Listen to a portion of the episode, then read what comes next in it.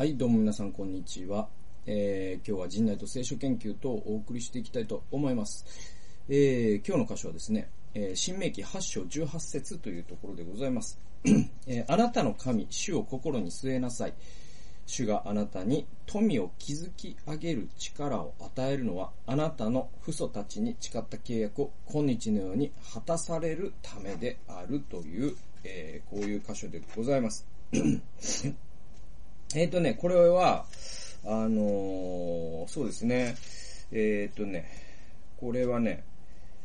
えっ、と、新明記の8章ですけれども、まあその所有してしようとしている地で、こういうことを、えしなきゃダメだよ。こういうことを気をつけなきゃいけませんよ。っていうことを、これ誰が言ってんだこれ。めちゃくちゃ長いんで、どこまで遡ればいいんだこれ。えーとね、だっとありまして、ありまして、ありましてですよ。あ、やっぱモーセですわ。はい。モーセです。で、もう5章ぐらいから喋り続けてるんで、モーセめちゃくちゃ喋りまくりです。で、えっと、8章になると、これがあるんですよ。あなたの神主を心に据えなさい。えー、主があなたに、えー、富を築き上げる力を与えるのは、あなたの父祖たちに、えー、誓った契約を今日のように果たされるためであるということで、えっ、と、この、モーセの、まあ、その、まあ、大演説といいますかですね。で、まあ、新明記っていうのは、だからもう、直前なんですよね、その、えヨルダン川を渡って約束の地に入る直前に、その約束にの地に入った暁にはこういうこと気をつけろよと。まあ、主にやっぱ立法をね、大事にせよとか、そういう荒野の40年を忘れちゃいけないよとか、そういったことなんですけれども、僕のね、メモを読んでいきますと、これから入ろうとしているカナンの地には、どんな祝福が待っているのかが語られると。で、えっとね、えー、この祝福がいっぱいあるよって言うんですよ。で、それ父と蜜の流れる地っていうのがあるじゃないですか。で、8節ではですね、小麦、大麦、ぶどう、いちじく、ザクロのある地、オリーブ油と蜜のある地であるみたいなことがあって、えー、これね、7つの実って言われるらしいんですよね。これ、ここ、え、なんだ ?7 つあるのかな？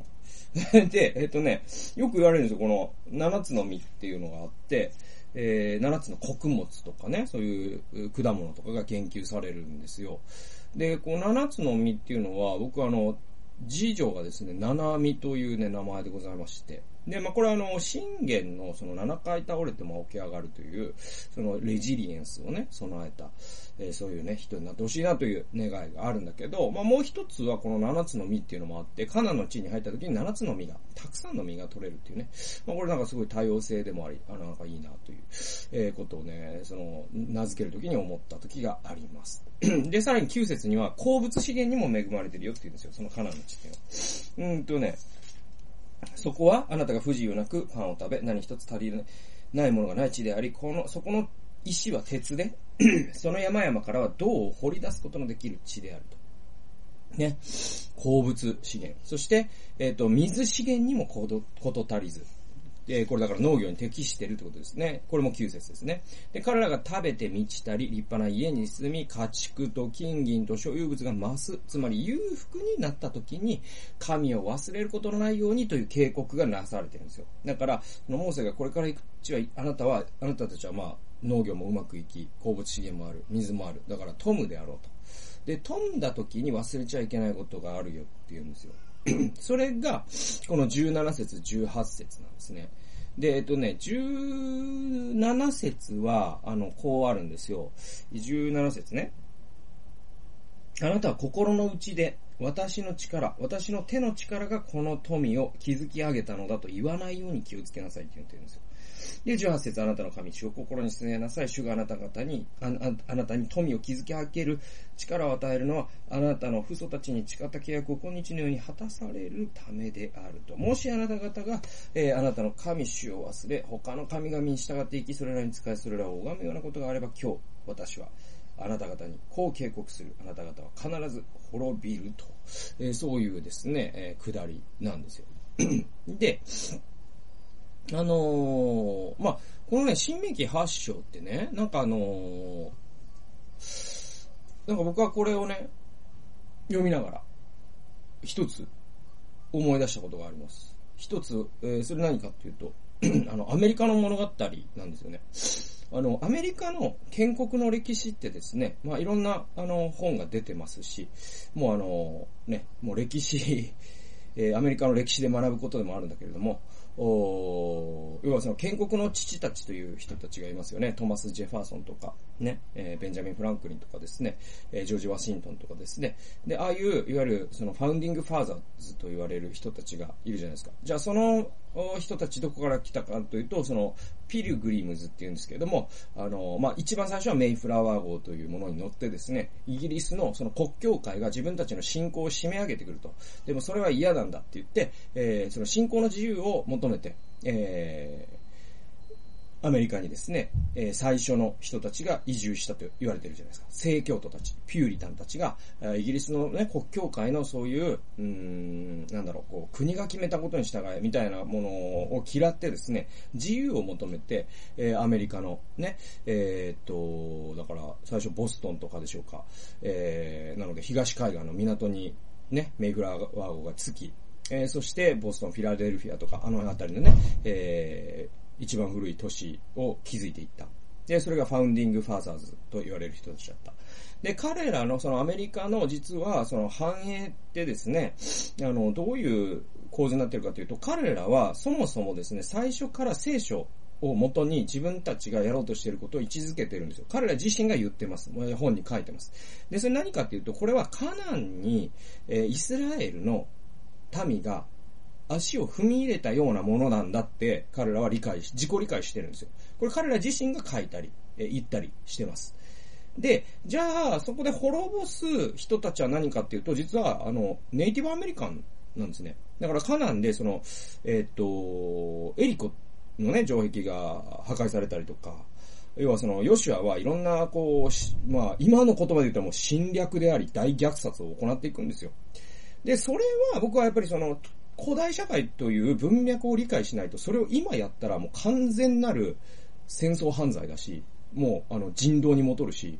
絶対に断罪されるべきことだと思います。で、ところがですね、アメリカのその、初初期の人たちは、その、ヨシアの物語と自分の物語を重ねている節があるんです。彼ら自身の書いたものにそれが書かれてるし、彼ら自身の自己意識がそうなんですよ。だから、ネイティブアメリカンに対して本当に戦いを挑んでね、えー、彼らの村々を焼いたりしてしまった。僕あれは、アメリカのもう黒歴史に他ならないと思うし、えそれほどキリスト教的精神からかけ離れたことは逆逆説的ですけれどもないと思いますし、彼らが面積されることはないと思います。やっぱり謝り続けなければいけないと思うし、えー、本当にあのね、黒歴史を忘れてはいけないと僕は思います。で、アメリカの、えー、良識的な方々はそのね、え、歴史に本当に向き合って我々のしたことは間違っていたという勇気を持っている。え、そういう人たちを僕は、え、すごく尊敬しますし。で、それで、まあその、彼らがヨシアと重ねたことのね、その、もうネイティブアメリカンに関してはもう、弁解の余地はないんだけれども、だけど彼らが、その、新しい天地を求めて、そして新しい開拓をしていったという、その輝かしい歴史、まあ、ゴールドラッシュとかですね、ゴーウエストというね、合言葉があったりとか、で、そういう歴史に関しては、まあやっぱり僕はすごく、なんだろう、その、他者を抑圧するっていうのは全然僕は同意できないけど、だけど、その、開拓精神やっぱり、えー、アメリカ人のすごいなと思うのは、やっぱりその開拓精神で、まあ北海道にも通じるんですけれども、その、開拓していった人たちのその強さですよね。その自然というものの厳しさに向かい合って、大きな石を乗っけて畑を作っていって、ね、えっ、ー、と、森をですね、平地に変えていってですね、で、もう野生動物に襲われたこともあったでしょう。厳しい自然の中で投資した人もいたかもしれない。餓死した人もいたかもしれない。でも、彼らは馬車でね、にまたがってですね、アメリカという現在のアメリカを築いていった。もうそれは本当に、なんていうかな、やっぱり、尊敬に値するし、まあ僕みたいな、ね、日本人で、しかも北海道の開拓民でもない、ね、ぬくぬくと育った人間にはですね、本当に到底真似できない、えー、やっぱ力強さ、勇敢さ、ね、冒険精神、すごいなと思います。まあ、そういう人たちだからこそ今も世界のね、経済をリードしている、い、えいく、イノベーションがいっぱい生まれるんだろうなとも思う。えー、やっぱそこは僕は尊敬するし、で、まあ、有名なね、大草原の小さな家という、えー、小説であり、テレビドラマにもなった、で、ああいうのを見ると、本当にすごいなと尊敬します、彼らのこと。で、え、だけど、この、アメリカのストーリーってちょっとイン、ね、ネイティブアメリカンのことはちょっと一旦棚上げすると、その素晴らしい輝かしい物語なんだけれども、えー、ね、アメリカが豊かになったというのは、一つには彼らの開拓精神があり、やっぱりそのトクビルという人が書いたアメリカの民主主義というね、本にも書かれているように、彼らの、その、なんていうのかな、あの、なんて、しょ、しょ、ん？えっ、と、すごく創意工夫があったりとかですね、あのー、ものすごくですね、その新しいものを見見出していく、そして自分の状況を変えていくという勇気がある、えー、そういうところに、えー、アメリカの成功というもののルーツが僕はあると思うし、それは本当に日本人として尊敬するし、えー、学ばなければいけない。我々に一番ね、足りないものでもあると思うから。えー、なんだけれども、その、アメリカが反映したもう一つの理由はやっぱり国土なんですよね。で、それってそのカナンの地に入ると、あなたたちは富むよって、えー、モーセが、その、言った警告そっくりのことがアメリカには起きてて、アメリカがやっぱこれだけ豊かになったというのの、もうすごく大きいことの一つは、テキサスで石油がでできたことなん、出たことなんですよね。テキサスで石油が出たところから潮目が変わったんですよ。で、それまではアメリカって、その、イギリスがまだ大英帝国の時代は、本当に、あの、新興国と思われてたんですね。でも、テキサスで石油が出て、そしてフォードがですね、世界を席巻していくという、あの流れの中でアメリカが、やっぱり覇権国家、石油の時代の覇権国家になっていったということがあります。と考えますと、アメリカってやっぱあの国土、広い国土、そしてその土地の豊かさ。それなしに、アメリカの成功っていうのはやっぱりないと思います。人間だけに還元できないんですよ。あの成功っていうのは。で、えだけど、今のアメリカってですね、完全に行き詰まってるじゃないですか。完全に行き詰まってるじゃないですか。で、まあ、あの、議会のこともそうだし、まあ、経済的にも実はその GAFA は強いけれども、実はアメリカの一般国民は貧しくなってるとかっていうね、えー、そういうのもありますよね。で、じゃあそれって何かっていうと、僕は、やっぱりここにモーセが警告した通りのことが起きてるのではないかと僕は思うんですよ。つまり彼らが、アメリカがやっぱ覇権国になった。そして東西冷戦を経てですね、で、東側諸国の解体があって、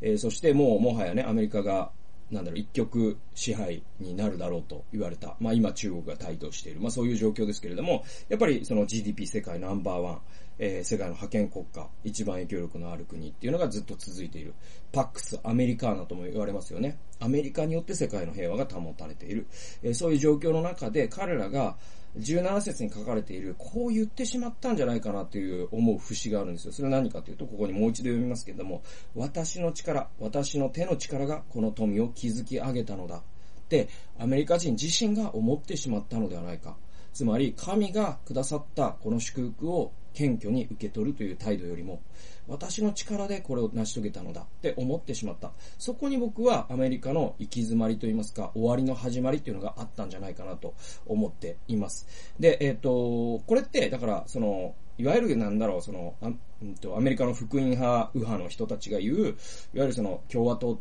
が推進するような、その保守的な価値観が失われたからとか、そういう話では全然ないです。はい。えー、そういう話では全然ないです。むしろ、そう、その共和党的なキリスト教こそ素晴らしいんだという傲慢みたいのって神を忘れていることに僕は他ならないと思ってるから。はい。そうじゃないんですよ。そうじゃなくて、彼らが、その、自分たちに、もうそもそもプリ、ピルグリムファーザーズって、あの人たちは、まあ、理心論者なんですよね、その多くがですね。えー、なんだけれども、でもやっぱりその神というものの恩寵を信じてて、そしてその神の恩寵によって、この豊かな国土を開拓するチャンスを主が我々にたまい、保ったっていうですね、えー、そういう意識が彼らには共有されていた。でも今のアメリカ人って多分俺たちアメリカ人が偉大なのだみたいなところに行ってしまっていて、それがやっぱりアメリカのこう衰退の始まりっていう意味では、ものすごくこの物語、モーセが警告した通りのことが起きているような気が僕はいたします。えー、で、これ自これまあ、今アメリカの話をしましたけれども、今度は自分自身に引き付けて考えると、私自身の物語でもあるなと思うんですね。で、それは、あのー、何かというと、これ過去の物語ではなくて、今現在進行形の物語です。それ何かというと、まずね、その、さっき言ったように、えー、次女の七海のルーツの一つが、この、新明記8章八節の、えー、七つの穀物、7つの実なんですね。で、あとね、えっ、ー、と、まあ、この YouTube でも何回か言いましたけれども、その、えっ、ー、と、去年の1月29日、9日に私はその個人事業主としてですね、陣内義塾という、その、事業を始めたんですよ。起業したんですね。これはまあ生活のためというか、その二人目を養っていくために収入増えないんで、副業するしかないんですよ。うん。で、やり始めまして。で、えっと、まあ、ありがたいことに、この1年で、なんだろうな、本当に、その、僕はその売り上げの2割を、全部その、寄付することに決めてるんです。えー、その取り決めにしてまして。はい。で、えっと、それはまあ僕の団体にね、えっと、いわゆる FVI という NGO に寄付することに、売上の2割を寄付することに決めました。で、それはまあ僕が、その FVI のね、で働くきながら副業としてやってるから、僕がここで儲かることが FVA にとってもプラスにならないと、僕は意味がないというか、すごくフェアではないから、あそういうルールルールにしてやってるんだけれども、ありがたいことに去年1年間だけで、その FVI に、なんといくらぐらいかな。まあまあ、10万から20万ぐらい献金することができた。で、それは、あ取りも直さず、まあ僕が、その、次女のおむつ代を買うことができているということにもつながっている。で、そうすると、まさに主が富を築き上げる力を、まあ、与えてくださったような気がするんですよ。まあ、富を築き上げるっていう表せんなよと言われるかもしれないけど、でもまあ、生活していくにはと、やっぱり、ね、富が必要だから。それをね、稼ぐ力を与えてくださったような。まあまあ本当に小さい始まりなんだけれども、その船出の出来事だったんですよ。僕にとってはね、僕の人生にとっては大きな出来事だったんです。で、まあ、富を築き上げないにしても、富を生み出して、そして家族を養うために、まあ、自分が積極的に動き出して、そして価値を生んで、そしてお金に変えていくということを人生でね、まあ、初めて起業という形で僕はしたわけです。その意義は大きいと思うんですよ。ね。でもこれって船出なんで、このモーセのね、えー、最後の花向けの言葉忘れちゃいけないと思うんですね。それは富を生む力は神が与えてくださったのであり、それは神が契約を果たされるためであって、私の能力による、よるものではないということを僕はいつも胸に傷でまないと、本当に、あの、破滅の道を歩むことになるぞということを、いつもですね、えー、自戒しないといけないなと思ってます。で、えっ、ー、と、17節にあるように、自分の力で富を生んだんだと、決して言ってはならないわけですよ。今後。ね、えー、もし、僕がですね、今後自分の力で富を生んだんだと、もし言うようなことがあったら、もうあの、この動画のね、視聴者の皆さんも本当に僕のことを引っ叩けに来てくださいよ。ね、ご足労願いますけども、あの、ピンポンつって、パチンつってえ、バイバイつってね、えー、言ってください。で、で、えー、本当に主がね、富を生み出させてくださるんですよ。で、主が価値を生み出させ、えー、それを金銭的価値に変える道と知恵も用意してくださって、与えてくださるんですよ。で、それは主に仕える家族、私と家族を植えさせないという、え神の契約の履行なんです。ね、神様は契約してあるんですよ。ね、主に使える人を植えさせることはないと契約しているので、それを神様が祝福と履行してるわけであ、だけであって、僕が能力が高いから富を生み出せるという話では全然ないんだということを僕は自分自身に言いかけ、言い聞かせ続けなければいけません。えー、いけないと思っています。で、それは、えー、私の能力や才覚の賜物ではないと。で、それを忘れないように、いつも私は、まあ、じゃあ過去に目を向けると、モーセも言ったように、荒野ね、荒野での40年、これを胸に刻んでいなければいけないと思うんですね。まあ、僕にとってのアラノアラノでの40年っていうのは、まあ、あの、2年間のね、えー、うつ病の療養というのは僕にとってのアラノだなと思ってますよね。で、そこを経て、まあ、子供を授かり、え二人目を授かり、今、こうしてですね、えー、っと、稼いでいかなきゃなということで、副業も始めてっていうことがあります。で、まあ、皆様にですね、まあ、視聴者の皆様も、おなんだろう、まあ、あの、サラリーパーソンというか、そういう会社員の方が、まあ、もちろん多いと思うし、でも自由営業の方もいらっしゃると思うんですよね。で、自営業の方でも、サラリーパーソンでも同じなんですよね。でそれは、その、給料という形であれ、売上という形であれ、で、それは、その富を生み出す力を与えたのは、神なんであって、自分で富を生んだんだって考え始めると、これは、まあ、信仰者としてはまずいことに足を踏み入れているということになりますので、まあですね、そういう神様が、え私たちを養ってくださるという契約を神様が履行してくださってるに過ぎないんだ。えこういうですね、謙虚な気持ちを持ち続けるっていうのが、やっぱりキリスト教信仰の醍醐味だと思いますので、えこれアメリカの歴史からも学べるし、また我々の人生、それぞれにとっても真実なことでありますので、私の力、私の手の力がこの富を築き上げたのだというようなことを我々が言わないように、いつもですね、えこれは神様がさせてくださっている。今日朝目覚めさせてくださっているのも神様ですからね。はい。え、そういうふうに、え我々生きていく必要があるんじゃないかなと思わされております。そんなわけで今日は、富を生む力は神から来るというタイトルでお送りしました。最後まで聞いてくださってありがとうございました。それではまた次回の動画及び音源でお会いしましょう。さよなら。